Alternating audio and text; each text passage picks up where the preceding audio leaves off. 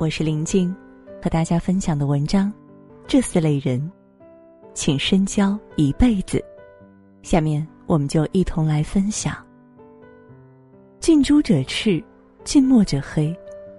人生百年，选择什么样的朋友，就选择了什么样的命运。这四种人自带贵气，遇到请深交一辈子。淡定不浮躁的人。古人说：“泰山崩于前而色不变。”有的人胸怀山河，有大气魄，面对人生的困境危局，从容应对，面不改色。王阳明当年江西平叛，在没有一兵一卒的情况下，只用四十三天，打败筹谋多年有十万大军的宁王。鄱阳湖上火势汹涌，喊杀震天，王阳明却淡定为弟子讲学。弟子问：“师傅为何能打败宁王？”王阳明回答：“此心不动，即为术。”一个人只有保持内心的淡定，才能不出昏招、不乱阵脚；保持冷静，才能有机会绝地翻盘。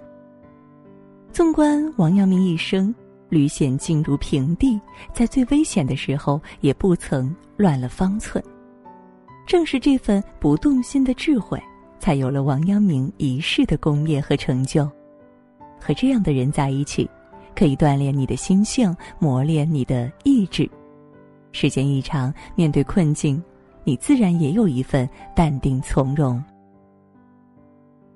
知足不贪婪的人，老子说：“祸莫大于不知足。”一个人最大的祸患就是不懂得知足。人的欲望没有止境，若是不加限制，只会把自己拖入深渊。知足者富，懂得知足不贪婪的人，才最容易获得幸福。曾国藩一生清俭，总督任上每年有两万两薪水，他却都拿去周济旁人。自己没有华贵的衣服，每顿饭只有一个菜。参加一个富商的宴会，餐桌上各种山珍海味，但是曾国藩却只吃了几口就坐立难安。他说：“一食千金，五口不人食。”曾国藩去世的时候，家无余财，他不受贿赂。不贪财货，粗茶淡饭，却也知足常乐，一生清贫，却坦荡心安。和懂得知足的人相处，不必担心他们算计你，会慢慢被他们感染，变得内心简单而知足。低调不炫耀的人，一个人越没有什么，才会越炫耀什么。真正厉害的人，从来都很低调。因为他们知道锋芒毕露一般没什么好下场。曾国藩平定太平天国之后，被封为一等义勇侯，位极人臣，别人都在为他庆贺，他却嗅到了危机，功高震主，功劳越大越难善终，他越发谨慎低调，主动裁撤湘军，让弟弟辞官回家。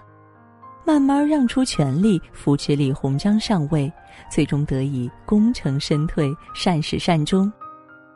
和这样的人相处，自在、坦然，能戒掉自己的傲气，磨平自己的锋芒，谦逊低调，不出风头，人生自然不招祸患。大度不计较的人。一个人的格局不是看清了多少事，而是看清了多少事。人越计较越疏远，事越计较越烦恼，情越计较越冷淡。真正大度的人从不斤斤计较。西汉末年，王莽篡权，刘秀起兵反抗，大败王莽。攻入邯郸之后，手下查获无数奏表，里边有很多前朝官员骂刘秀的内容。刘秀把官员召集在一起，前朝官员战战兢兢，生怕刘秀问罪。谁知刘秀一把火把奏表烧掉，表示不再追究。有了这份大度，刘秀才得到前朝老臣的支持，最终赢得天下。这样的人宽容忍让，胸怀博大，和他们相处没有是非，没有怨恨，时间久了，内心越来越开阔，格局。也越来越大。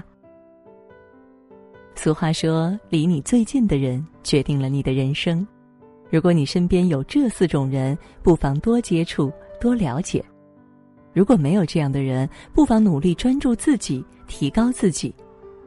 你若盛开，清风自来。当你足够优秀，贵人自然也就来了。和大家分享的文章到这儿就结束了，让我们相约明天。